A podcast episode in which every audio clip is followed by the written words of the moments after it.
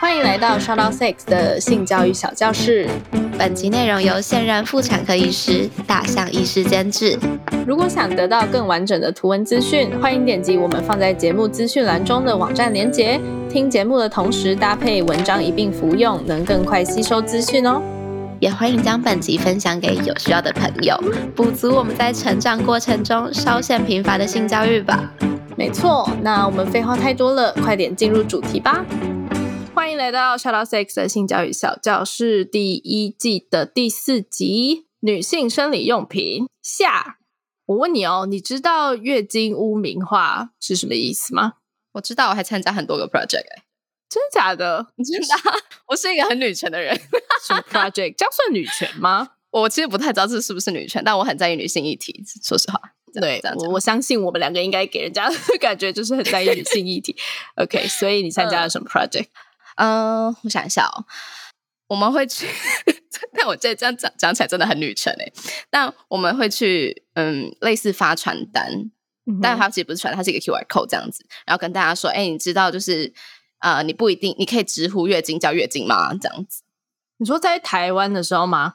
对，是在台湾的时候，大三、大四的时候，哦就是是我年纪比较大一点的时候，还，OK，还是在国外，我有点不确定。但因为这我的头脑中这个画面是中文的，所以应该在台湾嗯没错。中文的 OK，对，嗯哼。那你当初为什么会？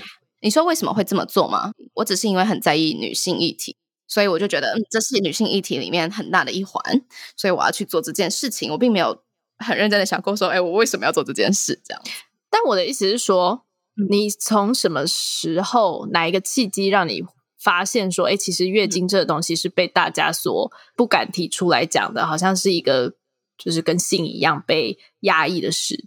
在我们家，在家里面门关起来的时候，跟我爸跟我妈都可以讲月经。嗯但我发现，哎，只要出门了，我妈都会说，哦，她的 MC 或者是她的 period，嗯哼我就觉得这是一件很怪的事，，OK，大概是这样子。然后所以就是一个埋了一个根吧。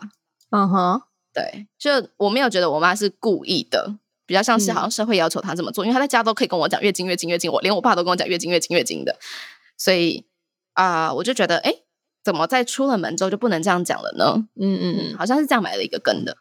，OK。所以你参加那个活动，然后然后嘞，就诉求其实就是呃，应该它不是一个诉求，就只是算是宣导吧，跟路人宣导一个观念这样子。对，然后没有怎么样诶、就就是就其实你讲完之后，你就会发现哦，好吧，大家就是跟你在聊天的过程，他还会说哦，我那个来的时候，不是一个多成功的 project，就是 OK OK，就大家还是习惯用那个来，大姨妈来，亲戚来这样子。就那个那个来吧。嗯，嗯，现在长大一点，会发现哎，身边的人开始会说哦，我 period 来哦，真的吗？我身边都没有人，没有人说 period 来啊。哦哦，我想到一件事，我想到一件事，我之前就是有上那个英文的一对一的家教课的时候，嗯，嗯然后那一位我的老师是在国外的台湾人，这样子。嗯然后有一次我就月经来很不舒服，我就请假。然后下一次上课的时候，他就问我说：“哎，那你上礼拜怎么了？没事吧？”这样，那我就说没有什么啦，就是女性每个月都会遇到的这个事情。这样，我是用这个说辞，然后他就说：“哦，原来如此，你大可以说你月经来就好啦。”他就这样讲，然后我就觉得，哦，是这样吗？就是我连我也会下意识的觉得说，呃，跟我不熟的人，我好像不应该直接告诉他说：“哎、哦我月经来。”我就好像应该要很委婉的说，因为我的生理身体是有一些状况不舒服，这样。嗯嗯，对啊，然后我那时候就觉得，哎、还蛮有趣的，但是我不确定是不是生长环境的差别啦。啊，哦，那个我那个老师是男生，by the way，、嗯，对嗯那我就那时候觉得说，其实连我自己都会下意识的这样觉得。可是我我觉得我也不是想要污名化这件事，应该是说我怕别人还是有那个观念，就是我不想要让他们感到不舒服。但是我觉得他们会感到不舒服这件事，就代表着我觉得我们这个社会整体是对对对，不应该谈论这件事嘛。嗯，对对对。哎，但我想到一件事，你觉得就是像我们去康士美啊、屈臣氏什么买卫生棉，他都会问你要不要纸袋吗？你觉得这件事不要。呃呃，我这我刚刚就是要讲这个，不对啊？要。你觉得这件事是月经污名化吗？哎，但其实他们的店内规定就是要给，啊，对，而且我觉得，不管是我们今天要讲卫生用品，然后卫生用品包含很多嘛，就包含了嗯保险套啊、润滑油这一系列的东西。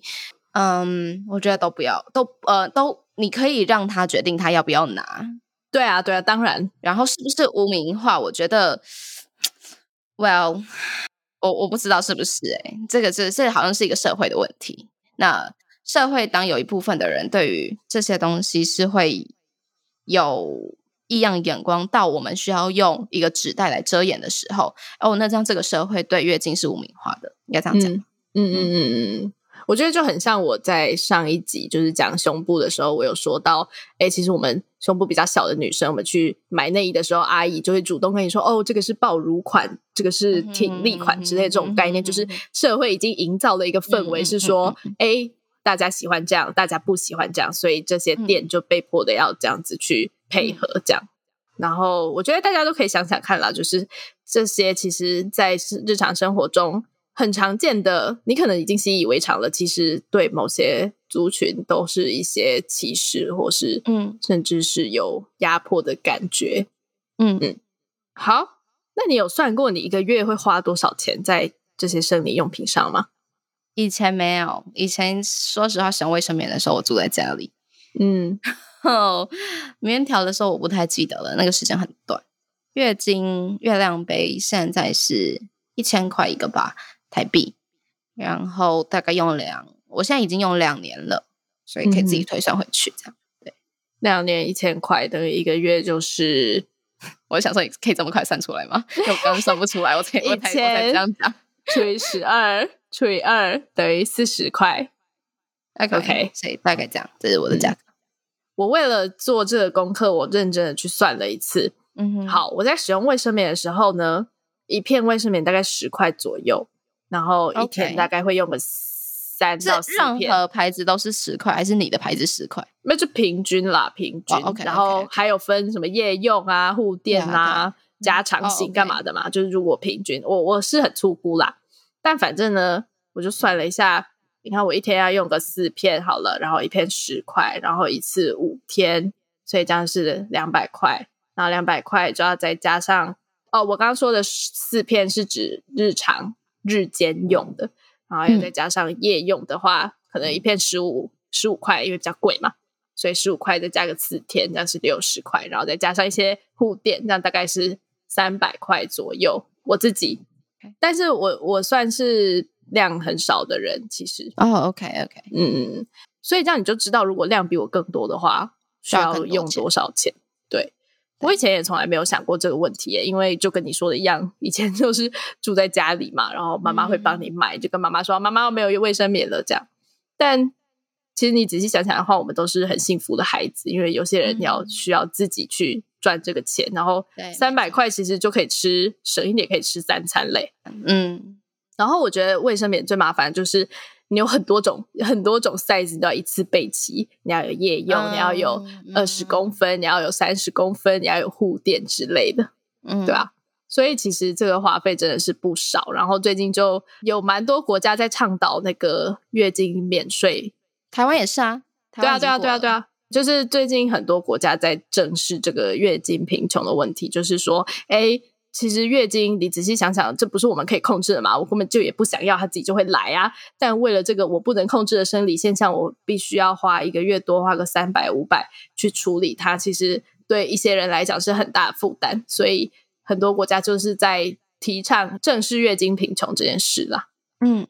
对，然后其实台湾台湾也是啦。二零二零年的时候，就去年的时候，呃，立法院一读已经过了，就是嗯，就是他们要减免卫生棉啊、卫生棉条跟相关卫生用品的一些加值型盐税这样子。嗯嗯嗯嗯嗯。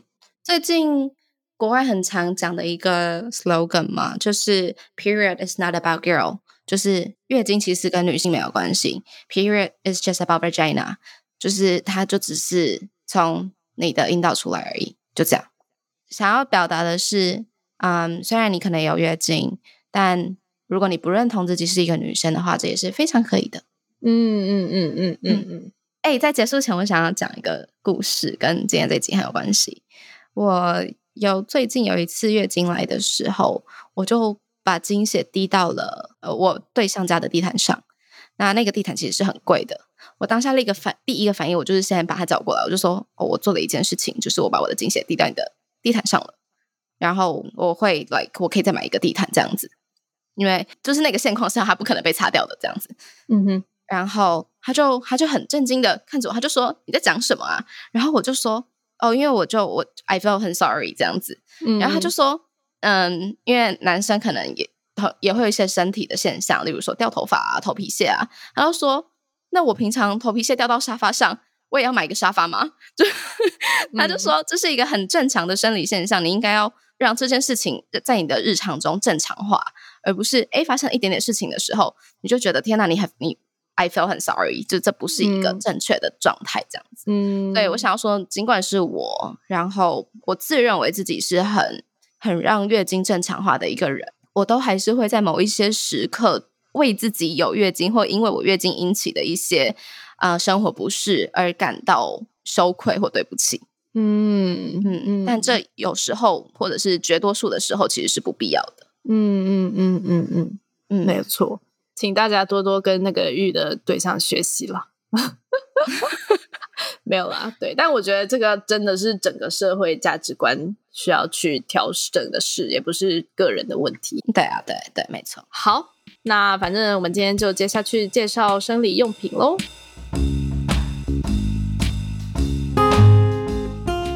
上集结尾的部分，我们有提到，使用卫生棉条时，我们可以行动自如，不受月经所局限。但因为它的材质是棉的关系，所以从事完水中活动之后，要尽快更新成新的棉条，以确保阴部的清洁这件事。那在这个情境之下，我们今天要介绍的另外两种同样是放置于阴道内作用的生理用品——月经量杯以及月经碟片，就更有优势喽。大家对月经量杯这个名字可能有点陌生。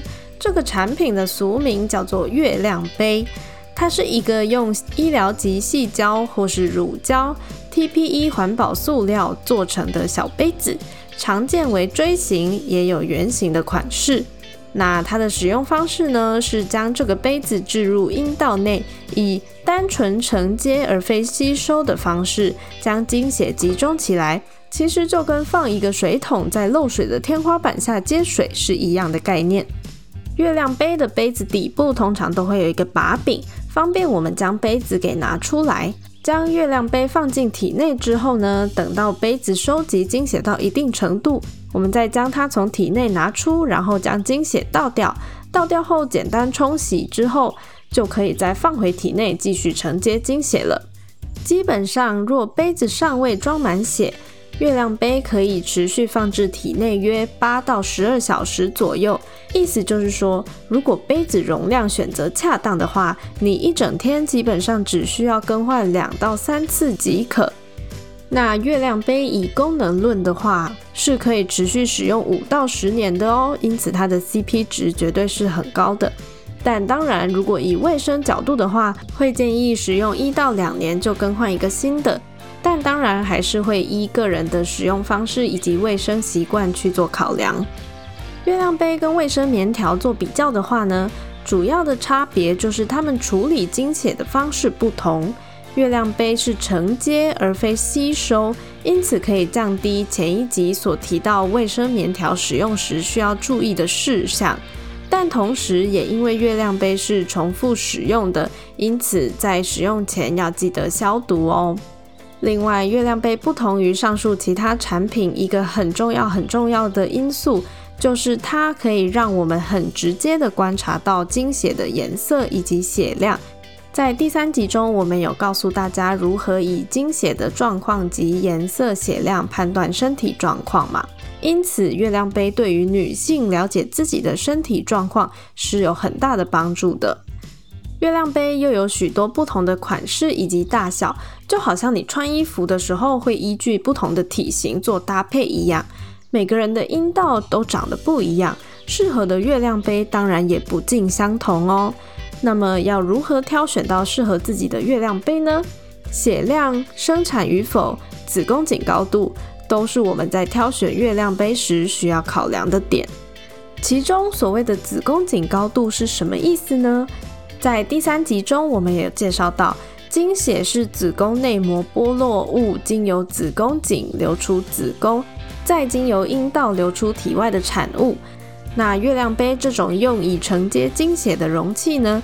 当然就是要让它罩住流出血的子宫颈口是最佳的情况了。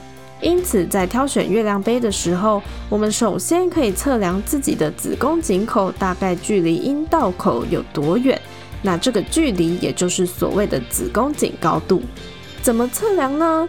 大家可以用自己的手指伸进阴道去摸摸看。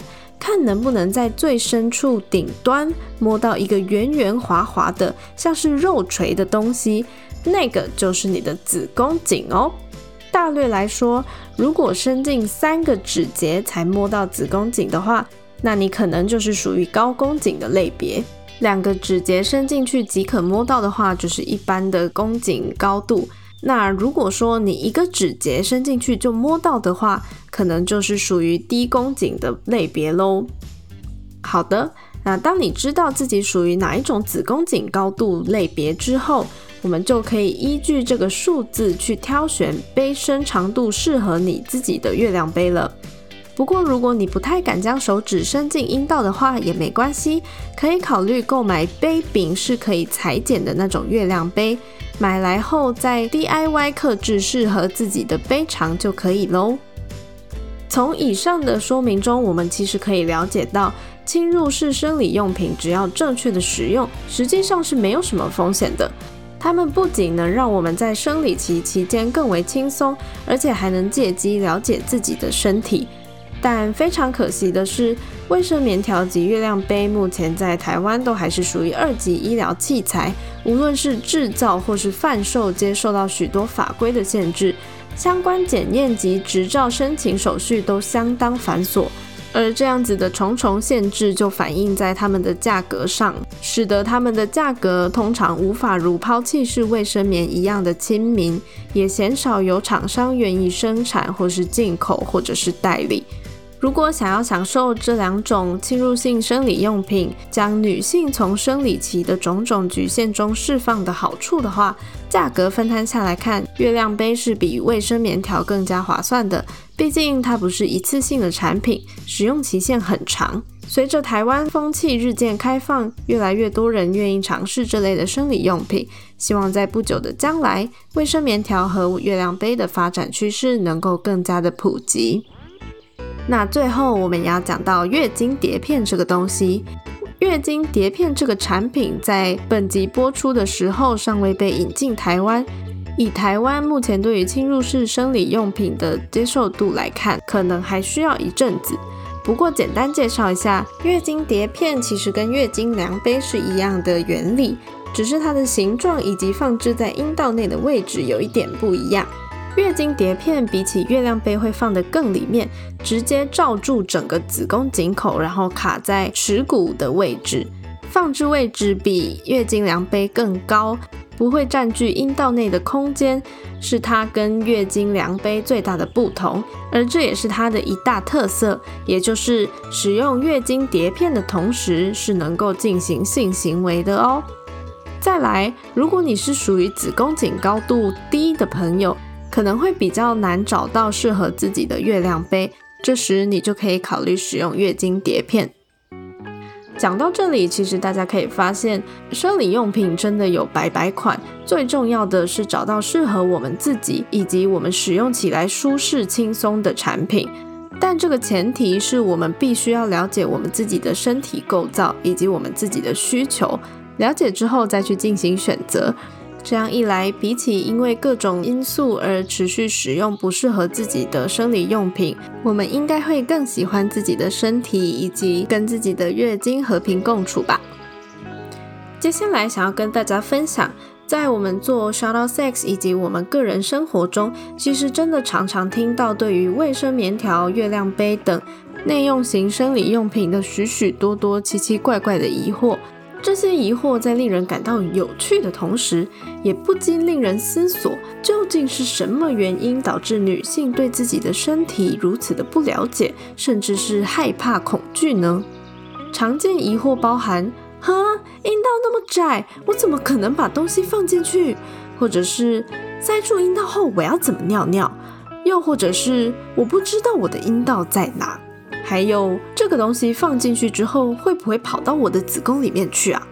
会不会伤害我的处女膜？还没发生性行为的女生，也就是处女，是不是不能用？等等。嗯，我觉得我们不难发现，这些问题都是源自于对女性身体的不了解所产生的疑惑。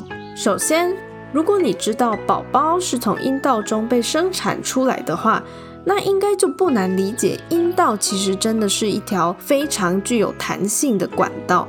月亮杯及卫生棉条基本上都不会比正常的阴茎还要小。既然阴茎能进去，甚至宝宝都能通过，那怎么会觉得月亮杯跟卫生棉条进不去阴道呢？再来，如果不知道自己的阴道在哪里，请去听本季的第一集，练习认识自己的身体器官是非常重要的事。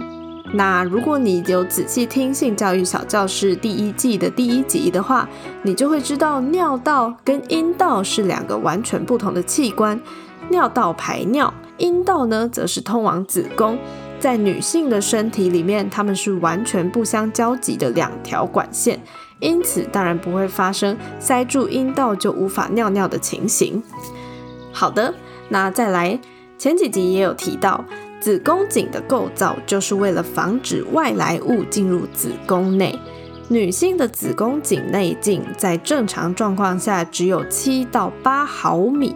卫生棉条直径通常是一到两公分之间，一公分等于十毫米，两者直径相差十倍的情况下，卫生棉条根本不可能进入子宫颈口，当然也不会跑到子宫里面去，更不用说是口径更大的月亮杯了。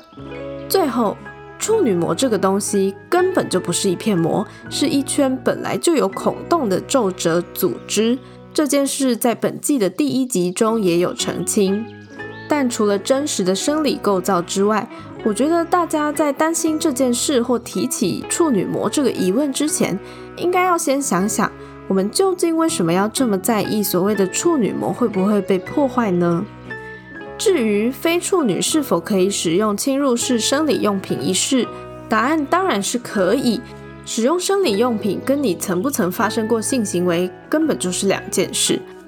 或许大多数人的例子是在发生性行为之前，阴道内不曾出现过其他物体，因此性行为当时的用品会是第一个撑开阴道肌肉的物体。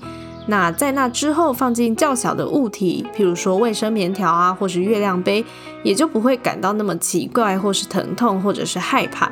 所以才会有非处女才适合使用侵入式生理用品一说。但其实只要你想，你随时都可以尝试。这是你的身体，你拥有绝对的决定权以及掌控权。而且如果仔细想想这个逻辑的话，是不是代表着大多数的女性都等着发生性行为的那天，才被性行为的对象开发自己的身体、自己的阴道呢？嗯，在这边我们想要鼓励曾经有这样子想法的女性，拿回自己身体的掌控权，自己的身体由我自己来开发。无论曾不曾有过性行为，绝对都可以尝试使用侵入性生理用品的。那在本集的最后呢，还想要跟大家聊聊月经污名化以及月经贫穷这个议题。月经是女性天生需要面对的生理现象。虽然说有月经代表着我们被赋予了生育的能力，但同时为了因应这样子的流血现象，我们要花费额外的费用购买生理用品，以防止每个月好几天生活在血滩中的窘境。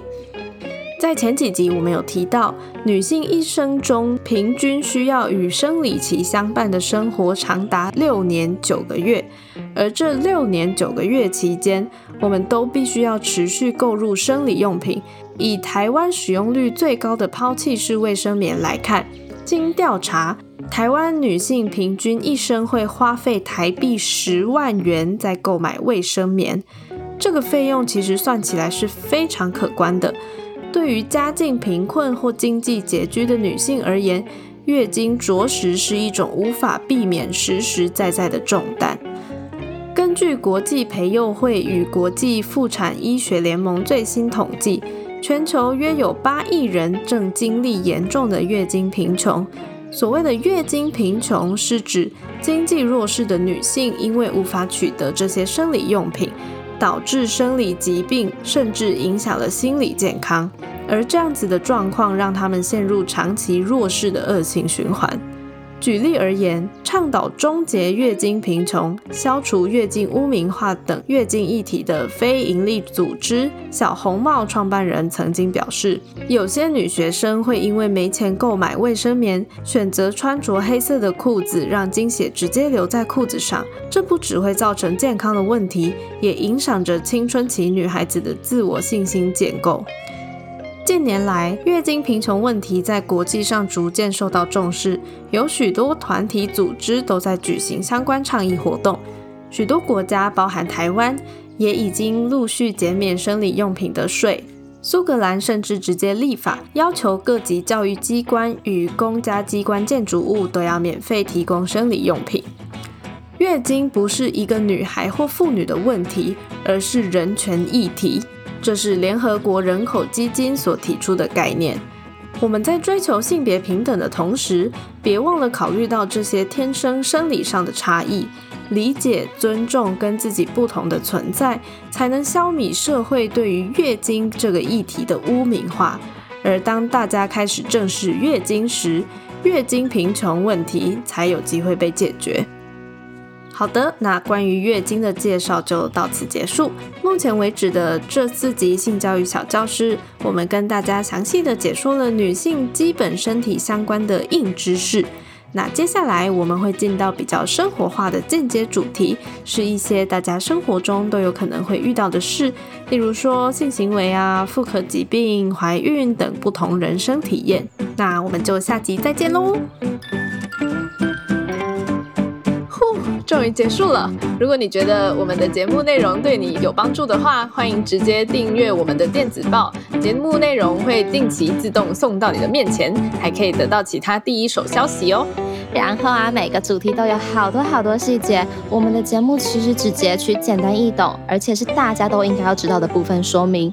如果对更多更专业的内容有兴趣，也可以去询问我们的节目监制大象医生哦。传送门请见资讯栏。是的，那毕竟我们制作这样的内容也是花了很多时间查找资料，以及跟医师做确认。所以如果你行有余力，而且觉得我们的节目对你有所帮助的话，可以考虑走内我们，让更好的内容能够稳定持续的产出。好的，那下一集我们聊什么呢？我不太确定是小学还是国中，这真的太小了，我不太知道。但我印象蛮深刻，我小时候自慰的方式是趴在床上。然后就是用手指头去，就是拨动阴蒂。哦，嗯嗯嗯。哎，那我有问题，你你一开始就直接摸到阴蒂去了吗？对对，我不知道为什么我知道这件事，但我就是这么做了。因为我记得我很小的时候，我就算自慰，我绝对就是隔着内裤。哎，我从来没有直接哦，因为我还我还会知道我要手伸进去引导拿一些水出来，拿一些水出来。哇哦，你好先进哦，拿一些水出来，没有错。